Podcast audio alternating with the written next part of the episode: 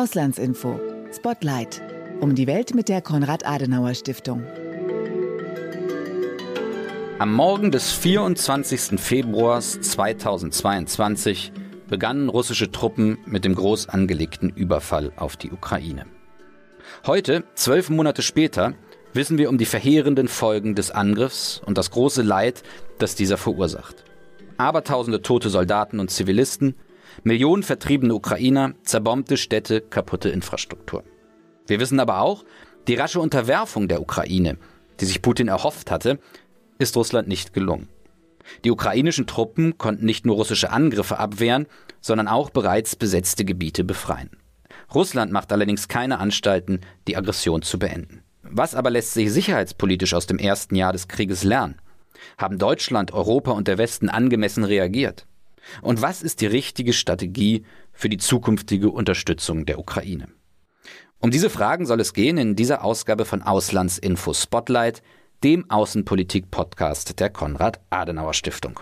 Mein Name ist Fabian Wagner und, wie immer, moderiere ich diesen Podcast zusammen mit Gerrit Wilke. Willkommen! Fabian, wir blicken also zurück auf die vergangenen zwölf Monate in der Ukraine, aber auch voraus auf mögliche weitere Entwicklungen. Und das machen wir mit einer ausgewiesenen Expertin für Sicherheitspolitik, nämlich mit Jana Puljerin. Kannst du uns noch ein paar Sätze zu Frau Puljerin sagen, bitte? Klar, gerne. Jana Puljerin, du hast es gesagt, ist Expertin im Bereich der Sicherheitspolitik und auch in den Medien sehr präsent. Sie leitet das Berliner Büro der Denkfabrik European Council on Foreign Relations und ist promovierte Politologin. Jana Puljerin beschäftigt sich in ihrer Forschung intensiv mit der deutschen und europäischen Verteidigungspolitik und den Beziehungen zwischen Europa und den USA. Okay, danke für die ersten Infos. Lass uns jetzt reinhören in dein Gespräch mit Dr. Jana Puljerin, das du mit ihr in Berlin geführt hast. Du hast mit ihr kurz nach der diesjährigen Münchner Sicherheitskonferenz gesprochen und dort war natürlich der russische Angriff auf die Ukraine das beherrschende Thema. Ich bin jetzt im Büro von Jana Puljerin, unweit des Brandenburger Tores im Herzen Berlins. Frau Puljerin, vielen Dank, dass Sie sich die Zeit für diesen Podcast nehmen. Gerne. Wir wollen heute über die bisherigen sicherheitspolitischen Lehren aus dem Krieg in der Ukraine sprechen und darüber, welche Strategie sinnvoll ist, um dem russischen Expansionsstreben Einhalt zu gebieten. Bevor wir tief ins Thema einsteigen, würde ich aber gerne mit einer kleinen Auftaktrunde beginnen. Das geht folgendermaßen. Ich gebe Ihnen Teilsätze vor, die Sie spontan und in wenigen Worten beenden. Einverstanden? Ja, okay. Dann fangen wir an. Der russische Überfall auf die Ukraine ist für Europa die letzte Möglichkeit, strategisch aufzuwachen und anzuerkennen, dass Europa mehr für die eigene Sicherheit tun muss. Putins Ziel in der Ukraine ist es. Das russische Imperium wiederherzustellen, Grenzen mit Gewalt zu verschieben, um einen echten Frieden in der Ukraine zu erreichen, ist es notwendig. Dass die Ukraine aus einer starken Verhandlungsposition irgendwann mal einen Waffenstillstand verhandelt und dass Russland das Gefühl hat, dass sie nicht durch militärische Mittel sozusagen wieder einen Erfolg errungen haben. Das Wort Zeitenwende ist eine Zustandsbeschreibung des Kanzlers aus dem Februar 2022. Vielen Dank, Frau Pulterin, für die ersten Einschätzungen. Vor einem Jahr begann der russische Überfall auf die Ukraine. Können Sie sich noch erinnern, was Sie gedacht haben, als Sie am 24. Februar 2022 davon erfuhren, dass die russischen Truppen nun tatsächlich einen Großangriff auf das Nachbarland starten? Ja, ich fange vielleicht ein bisschen früher an, weil mich das sehr jetzt in den letzten Tagen beschäftigt hat. Ich es war auch die Münchner Sicherheitskonferenz. Ähm, ich weiß noch genau, dass die Amerikaner äh, durch die Gänge gelaufen sind und immer wieder darauf hingewiesen haben, es wird ein Krieg kommen. Ich fand das auch immer sehr plausibel. Also ich habe schon im Dezember 2021 das für möglich gehalten. Da war der Truppenaufmarsch. Da war der Truppenaufmarsch schon da und die Amerikaner sprachen auch schon davon. Und aber ich hatte sehr viele Gespräche eben mit Europäern und auch bei der Sicherheitskonferenz war die europäische Seite, also viele Europäer jedenfalls, nicht der Meinung, dass der Krieg kommen würde. Also so die Stimmung in den Gängen war eher so, na, die Amerikaner haben mehrfach gesagt, so dann kommt der Kriegsbeginn. Es ging ja um Tage auch und so ein bisschen, na nicht sich lustig machen über die Amerikaner, aber so ganz ernst wurde das alles nicht genommen. Und dann bin ich, also letztes Jahr direkt am Sonntag der Münchner Sicherheitskonferenz nach Helsinki. Es war eine Veranstaltung der Adenauer Stiftung und es ging um eigentlich die Rolle von neutralen Staaten bei der europäischen Verteidigung. Und wir kamen da an und am Montag ging unsere kleine Konferenz los und am ersten Abend war diese Rede von Putin angekündigt, am 21. Und ich sehe uns noch in dem Restaurant sitzen und über Handy haben wir diese Rede dann live gehört. Also es ging gar nicht mehr um unser eigentliches Thema an dem Abend, auch es war gar nicht, es sollte eigentlich ein nettes Abendessen werden, damit sich die Leute kennenlernen. Und es ging eigentlich nur darum, dass wir da um, um dieses Handy saßen, das gestreamt haben und gebannt diese Rede gehört haben. Da sprach Putin ja schon von der längst überfälligen Entscheidung, die Unabhängigkeit und Souveränität von Donetsk und Luhansk unverzüglich anzuerkennen. Es gab diesen Abriss quasi, wie, wie Putin sich das alles vorstellt. Und wir haben danach eigentlich gesagt, so, der Krieg wird kommen. Und deswegen, als es dann, also es war natürlich dann so eine angespannte Stimmung in den nächsten Tagen und man hat sich vor allen Dingen gefragt, wie wird er denn kommen? Also was ich nicht vorausgesagt habe, also ich habe gesagt, ja, es wird ähm, militärisch, aber es war ja vieles denkbar. Es wäre auch so ein Krim-Szenario denkbar gewesen. Aber deswegen, ich weiß, dass ich morgens aufgewacht bin. In den Tagen habe ich immer sofort auf mein Handy geguckt und dann habe ich eben gesehen, es geht los. Und mein Sohn hat mich neulich daran erinnert, dass er sagte, Mama, und ich weiß noch, dass ich ins Zimmer gekommen bin und ähm, dass du dann da saßt und geweint hast. Und das war tatsächlich, mich hat das wirklich sehr mitgenommen, weil ich dachte, das war für mich wirklich, ja, der Kanzler hatte nachher schon recht mit seiner Zeitenwende.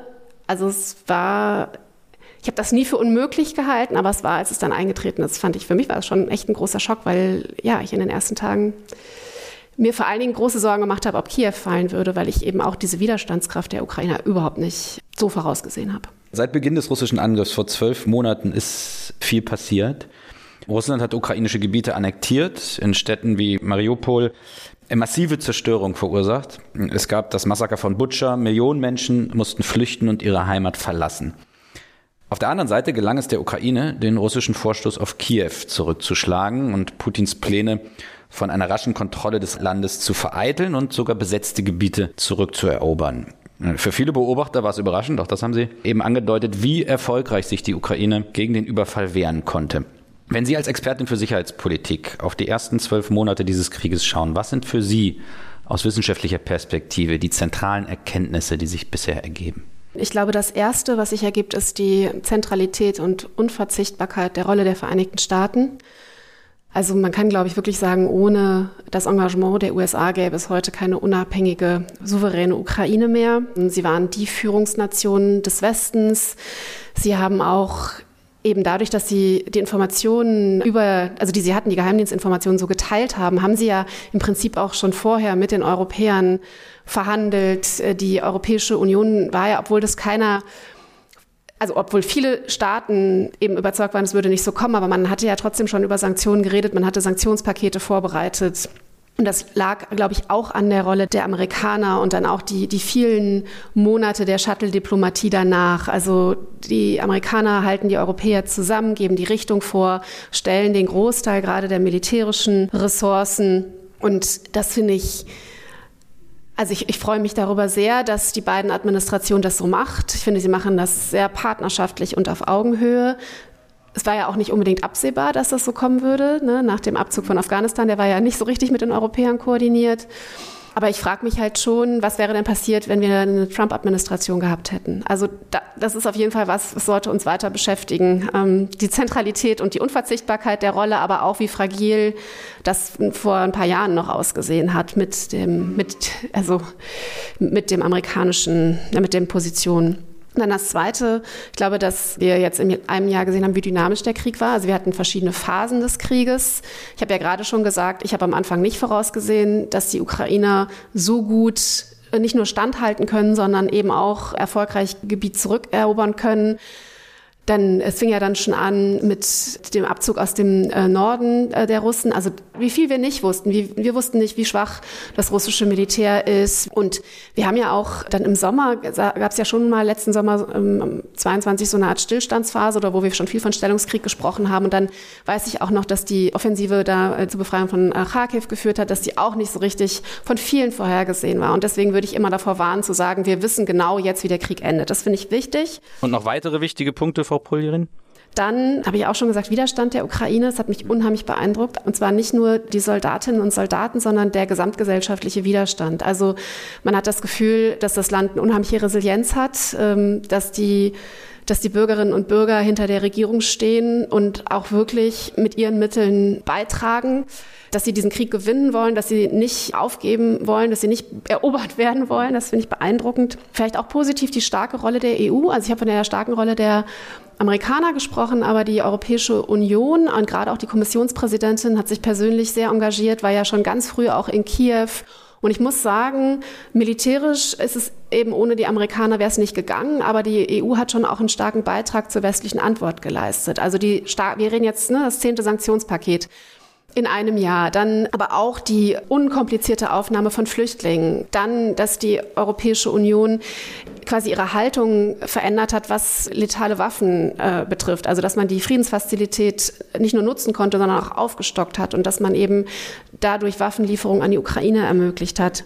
Was sich auch, was der Krieg verändert hat, ist unsere Wahrnehmung des sogenannten globalen Südens. Ich weiß kein besseres Wort, deswegen sage ich es jetzt mal ja. so, weil alles benutzen. Aber ich glaube, gerade vor, ja, noch vor so einem halben Jahr oder so gab es mal so einen Moment, wo ich glaube, viele Politiker erstaunt waren, wie viel unterschiedliche Meinungen es auch bei ja so Ländern gab, die man glaube ich eher nicht im eigenen Lager, aber wo man gedacht hätte, na ja, im Zweifelsfall sehen die das eher so wie wir, also Südafrika zum Beispiel oder auch bei Indien und wo man dann gemerkt hat, dass es gar nicht so ist, dass, also es wird schon, äh, glaube ich, der Krieg wird als Krieg anerkannt und auch die Völkerrechtsverletzung, aber dass eben diese Besonderheit, die wir jetzt daraus machen als Europäer, sagen viele afrikanische Länder, ja, bei uns gab es auch äh, grausame Kriege und das hat euch überhaupt nicht interessiert. Oder dass eben so ein Land wie Indien da nochmal eine eigene Position hat, aufgrund auch der großen Abhängigkeit von Russland, gerade militärisch. Und dass ich glaube, lange nicht gesehen worden ist, dass man um viele Länder vielleicht auch werben muss, dass man vielleicht deren Standpunkt auch einfach mal anerkennen muss. Und ich hoffe, dass dass daraus auch ein neues Bewusstsein erwächst, dass man die Länder ernster nimmt. Frau Pojerin, nun hat der russische Angriff auf die Ukraine auch in Deutschland dazu geführt, dass sicherheitspolitische Themen, und ich vermute, Sie merken das in Ihrem Kalender, in der öffentlichen Debatte einen breiteren Raum einnehmen. Themen also, die viele Jahre, wenn überhaupt, nur einen kleinen Teil der Öffentlichkeit interessierten und offenbar von vielen für irgendwie vernachlässigbar gehalten wurden. Dieses verbreitete Desinteresse an sicherheitspolitischen Zusammenhängen, das lange in Deutschland vorherrschte, ist ja nicht nur aus wissenschaftlicher Perspektive beklagenswert, sondern auch deshalb, weil es dazu führt, dass vergleichsweise schlichte außenpolitische Parolen von ganz links und ganz rechts leichter verfangen. Wenn Sie nun auf die deutsche Debatte der vergangenen zwölf Monate blicken, wie bewerten Sie diese und stellen Sie da so etwas wie eine Lernkurve fest? Also ich würde sagen, auf jeden Fall. Man hat ja auch der deutschen Bevölkerung einiges zugemutet. Also wenn man allein schon zwei Zahlen nimmt, also wir haben vor dem Krieg, ging es um 5000 Helme mhm. und äh, jetzt geht es um 14 Leopard 2 Kampfpanzer und noch sehr viele mehr Leopard 1 Kampfpanzer. Und ich würde sagen, das ist schon für ein Jahr ein ganz schöner Sprung. Also bei der Münchner Sicherheitskonferenz vor einem Jahr hat die Außenministerin sich noch gegen Waffenlieferungen an die Ukraine ausgesprochen. Das war eigentlich da relativ Konsens. Und wahnsinnig viel ist seitdem passiert. Und ich kann sehr verstehen, dass in Deutschland auch viele Leute darüber besorgt sind, dass ihnen das Angst macht, dass sie auch Sorge haben, dass jetzt so eine Überreaktion stattfindet und es nur noch um Aufrüstung geht und Militarisierung und Abschreckung und dass man ja so Dinge, für die Deutschland auch stand, eben quasi immer eine diplomatische Lösung, Gesprächsbereitschaft, Dialog, dass, dass das nicht mehr genug Beachtung findet. Ich finde aber gleichzeitig auch ganz positiv, wie viel die deutsche Bevölkerung auch mitträgt oder auch mit unterstützt. Also man hat ja direkt nach dem Kriegsbeginn Umfragen gesehen, ja, dass sich die, die Meinung der Deutschen auch gerade mit Blick auf den Einsatz oder die Notwendigkeit militärischer Abschreckung und auch die Notwendigkeit von Waffenlieferungen sehr verändert hat. Und ich glaube, für ein Land, dem man über Jahrzehnte erzählt hat, es gibt keine militärische Lösung, egal für welchen Konflikt, haben viele Deutsche wirklich erkannt, dass es manchmal nicht so einfach ist. Also dass andere Länder wie zum Beispiel Russland durchaus militärische Lösungen als praktikabel und dann auch als erfolgreich abbuchen. Äh, sehe Georgienkrieg, siehe Krim-Annexion oder auch die beiden Tschetschenienkriege, die, die Russland geführt hat. Also man kommt damit durch und man hat damit eigentlich sein Ziel letztendlich erreicht. Und wie gesagt, ich finde das Ringen verständlich. Äh, was ich toll finde, also toll ist ein bisschen zynisch, weil es eben einen Krieg äh, natürlich als Auslöser hatte, aber das gewachsene Interesse an diesen Themen. Das merke ich nicht nur in meinem Kalender, das merken auch Kolleginnen und Kollegen, aber zum Beispiel auch, ich habe jetzt mit dem Nico Lange, ähm, der ja auch ein ehemaliger äh, Kass-Mitarbeiter ist, aber der jetzt ja bei der Münchner Sicherheitskonferenz die Zeitenwende on Tour organisiert. Mit dem habe ich lange geredet und die machen ja gerade so eine Deutschland-Tournee, wo sie eben auch in verschiedene Städte gehen und auch nicht nur in große Städte, sondern wirklich quer durch Deutschland, dass sie unheimlichen Zulauf haben und auch, dass sie in Schulen gehen und dass einfach diese Debatte jetzt stattfindet über Dinge, über die wir hätten eigentlich schon viel länger, viel prominenter reden sollen, wenn man, wir uns überlegen, wie der Wahlkampf stattgefunden hat. Ne? Also da war Außenpolitik überhaupt kein Thema. Das Einzige war vielleicht mal Nord Stream 2 und Afghanistan und das waren wirklich auch nur so Fußnoten der Debatte.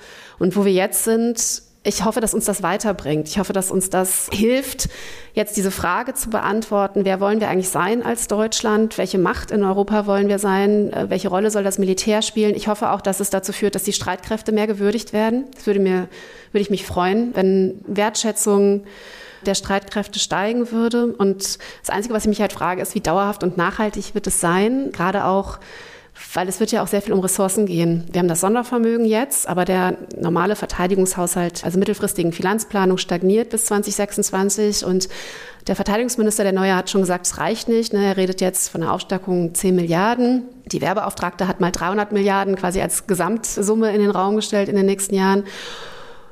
Und eben gesagt, das 100 Milliarden Sondervermögen reicht nicht. Und all das ist, glaube ich, richtig. Aber ich glaube, Politiker haben bislang noch gescheut, der Bevölkerung zu erklären, was das eigentlich bedeutet. Gerade wenn wir eben nicht den Weg gehen, mehr Schuldenaufnahme, sondern dann bedeutet das ja Streichung in anderen Bereichen. Und ob, also diese Debatte, wie wichtig ist Sicherheit und Verteidigung für uns, wie notwendig, ich glaube, die werden wir in den nächsten Jahren dann führen müssen. Und da bin ich gespannt, ob quasi dieses Bewusstsein um die Fragilität unserer Sicherheit, ob das tatsächlich tief eingesunken ist, dass wir diese Sicherheit nicht so selbstverständlich nehmen, die wir in Europa hatten, so wie das Wetter, die ist einfach da. Weil wenn man in die europäische Geschichte guckt, vor, vor dem Ende des Zweiten Weltkriegs, vor der Europäischen Union, vor dem ganzen Prozess, dann ist dieser Kontinent geschüttelt gewesen. Und das vergessen so viele. Blicken wir nun auf die Reaktion des Westens bzw. der NATO auf den russischen Überfall. Sie haben da schon einige Aspekte gesagt. Ich würde trotzdem gerne nochmal auf die grundsätzliche Reaktion zu sprechen kommen. Es wurden ja weitreichende Sanktionen verhängt gegen Russland. Die Ukraine wird humanitär, finanziell und militärisch in beachtlichem Maße unterstützt.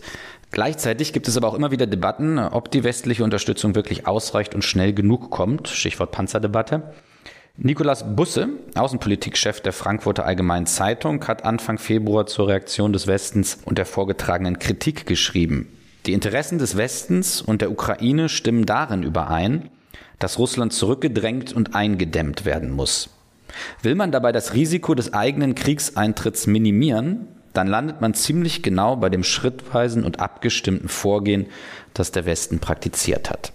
Würden Sie der Einschätzung zustimmen? Hat die NATO bzw. der Westen auf den Krieg in der Ukraine alles in allem bislang angemessen reagiert? Also es gibt im Prinzip zwei Denkschulen, gerade in Europa oder auch in den USA. Die eine sagt eben, das ist diese den Frosch kochen Methode. Also wir müssen das langsam machen, damit er uns nicht quasi aus dem Kessel springt und er darf das gar nicht so merken, wie langsam die Temperatur immer weiter erhöht wird. Und das ist eben das, was Busse sagt, kluges Eskalationsmanagement, immer im Blick haben, äh, die Risiken, die roten Linien, die sich ja immer weiter verschoben haben und eben dieses Interesse, die NATO aus dem Konflikt rauszuhalten und gleichzeitig die Ukraine bestmöglich zu unterstützen. Das ist eigentlich, glaube ich, ich, das, was die Deutschen äh, befürwortet haben, würde ich sagen, also diese Bundesregierung und auch, aber auch was die beiden Administrationen ähm, gemacht hat. Ich glaube, die Franzosen sehen das ähnlich. Also das ist sozusagen eine mhm. Schule und was halt dabei sozusagen die, die Folge ist, ist halt, dass in diesem Topf, wo man den Frosch kocht, der Frosch eben, also ist nicht nur Russland, sondern da sitzt ja noch äh, die Ukraine auch in diesem Topf und mhm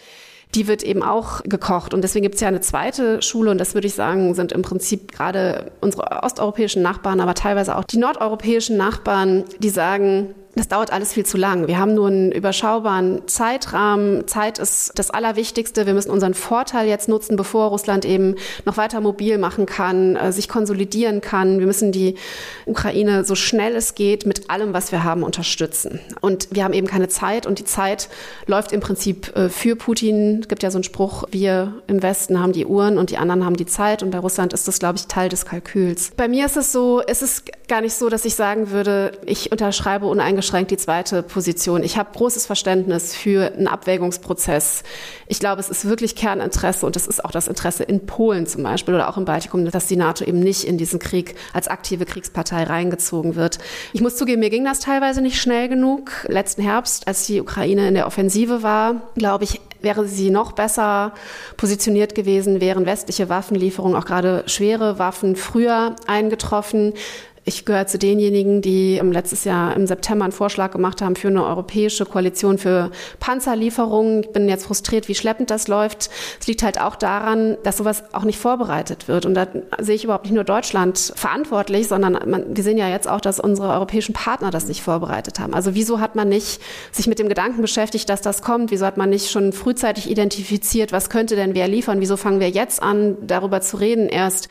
Wieso fangen wir jetzt an, mit der Industrie zu sprechen, dass ne, auch die Ausfuhrgenehmigung für die Leopard 1, hat die Ukraine schon letztes Jahr im März, glaube ich, beantragt. Also das verstehe Haben Sie eine Erklärung dafür? Na, das ist, glaube ich, ja, ich habe mir von Politikern sagen lassen, wenn man das so vorbereitet, dann heißt es die Entscheidung ja quasi schon getroffen und dass man das eben nicht signalisieren wollte. Ich finde das ein bisschen schwierig, weil dieser Ad-Hocismus, äh, wir quasi überqueren die Brücke, wenn wir da hinkommen, ist etwas, was wir bei der ganzen Ukraine-Unterstützung ja sehen. Eigentlich seit der Rammstein-Konferenz. Also die Staaten treffen sich und gucken, okay, was wird gerade gebraucht, wie ist die Lage?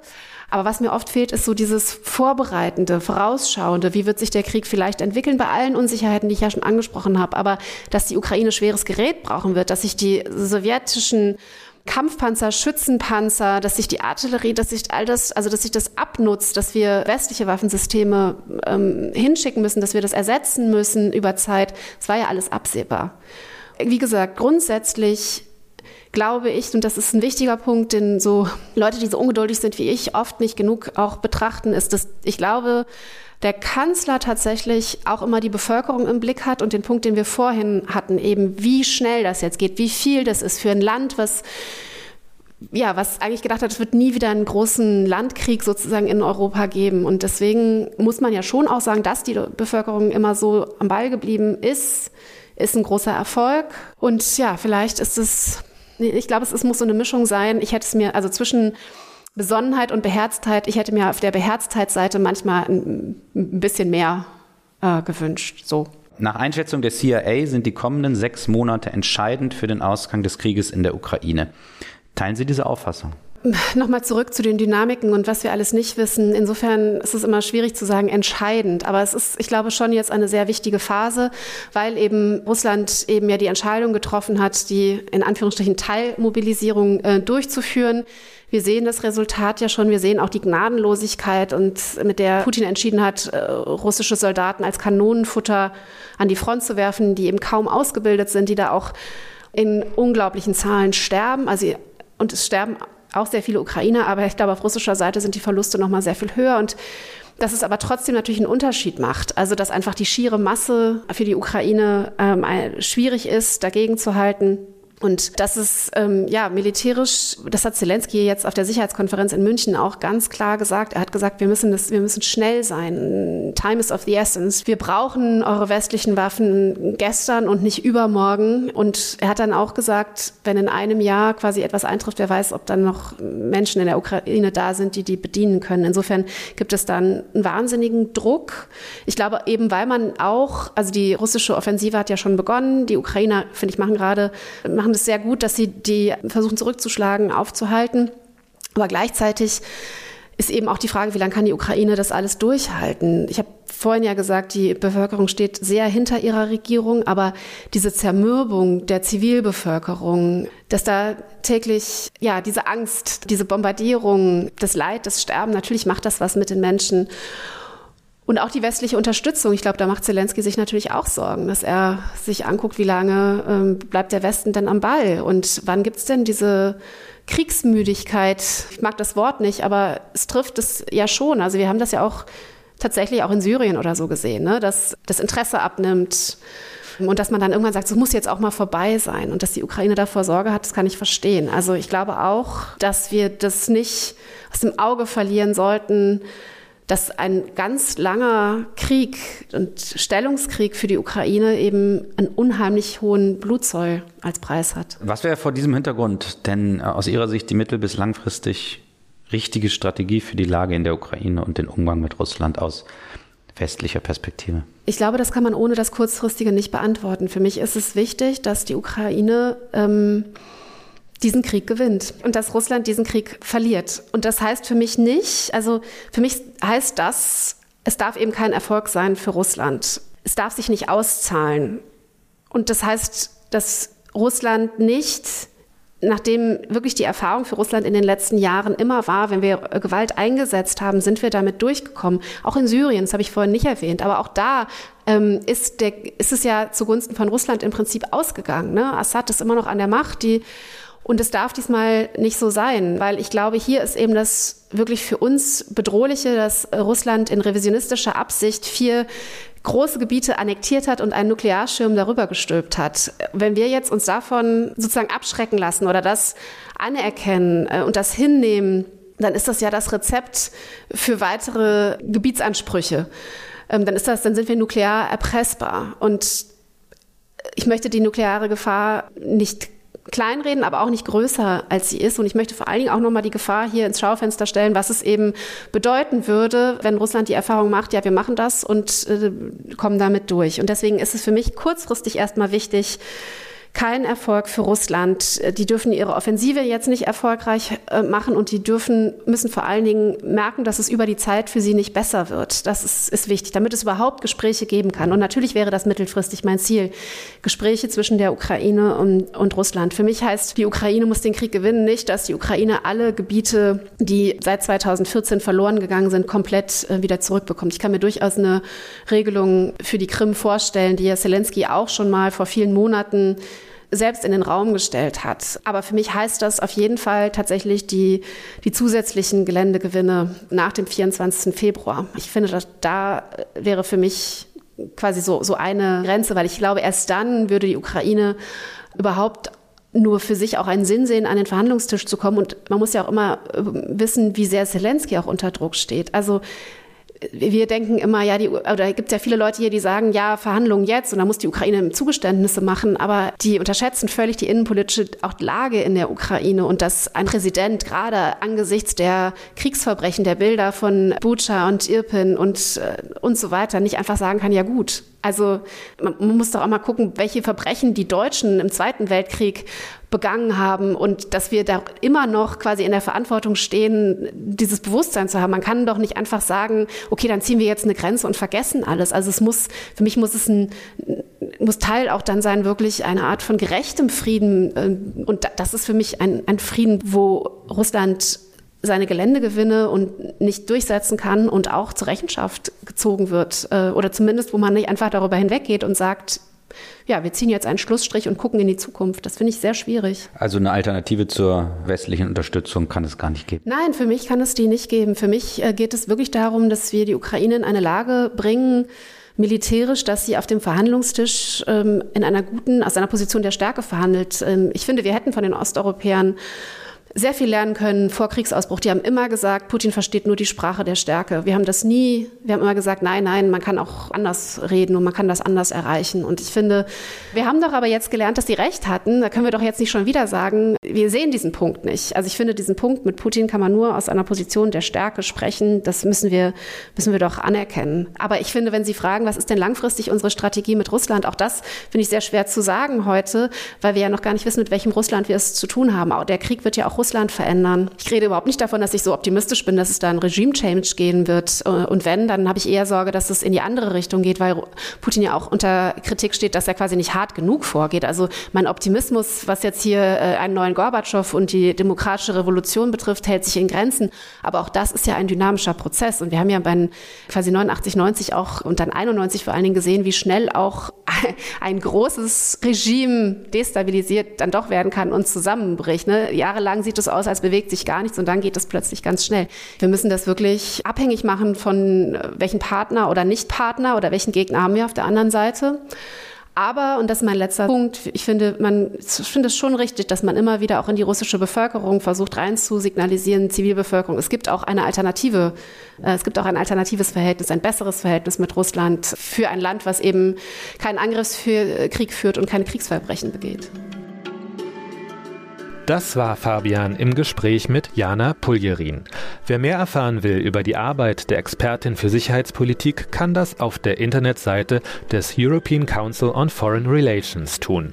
Den Link findet ihr in den Show Notes. Dort findet ihr auch alle wichtigen Links zu unserem Podcast und den Auslandsinformationen, dem Außenpolitikmagazin der Konrad-Adenauer Stiftung. Und natürlich findet ihr uns auch auf Facebook, Twitter und Instagram. Und wir würden uns auch freuen, wenn ihr diesen Podcast weiterempfehlen würdet und ihn auf der Podcast-Plattform eurer Wahl abonniert. Bis zum nächsten Mal, hier bei Auslandsinfo Spotlight. Bis zum nächsten Mal.